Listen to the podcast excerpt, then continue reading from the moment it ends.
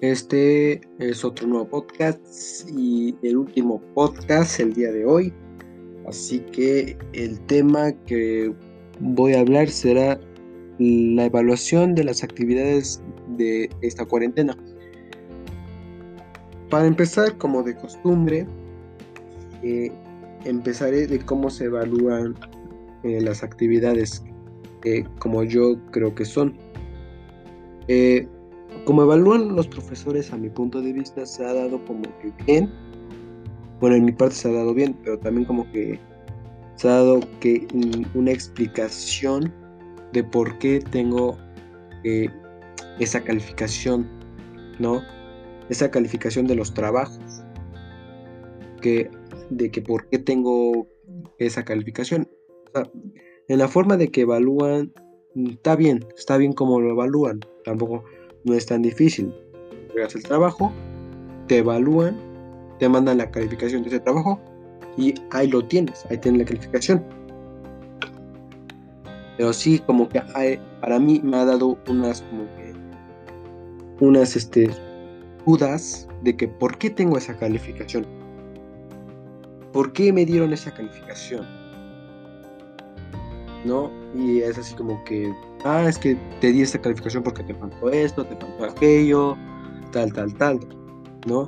yo, ah, bueno, pues me guiaré más en esto y me enfocaré más en eso para, para aprender a más. Eso es yo lo que me quiero referir, ¿no? En el tema de las actividades que he estado entregando. y, con, y, pero está bien, para mí está bien en la forma de que evalúan, todo perfecto. No ha, conmigo no ha dado ningún problema de que de que así como, oye, yo tengo una duda, ¿por qué no me calificas esta tarea? No, es que, bueno, pero para mí no, no hay ninguna duda, no ha, no ha dado ningún problema en la cual tenga problema en las actividades. En la forma de evaluación del momento de, de, las calificaciones ya finales de, de, las actividades que he estado entregando a lo largo de este momento, también como en unas materias, me ha dado a circular de que un ejemplo, saqué un 8. Yo que así como que, ¿por qué 8? ¿Por qué se da ese 8? Así como que, o en qué se evalúan en dar esa calificación. Tal vez sí ya han dicho y tal vez no me percaté, pero a lo mejor, ah, es que yo evalúo mm, porque en las asistencias, yo evalúo si tú estás en las clases, en las clases en línea. Si estás ahí, para que te dé esa asistencia. Bueno, ahí como ahí estaría bien para asistir en esas clases. a lo mejor otra evaluación que ellos tienen los profesores sería en la parte de los trabajos. Tal vez no sé cómo se evalúan. Un ejemplo, ahorita con la clase de inglés, yo sí he tenido, he tenido algunas dudas.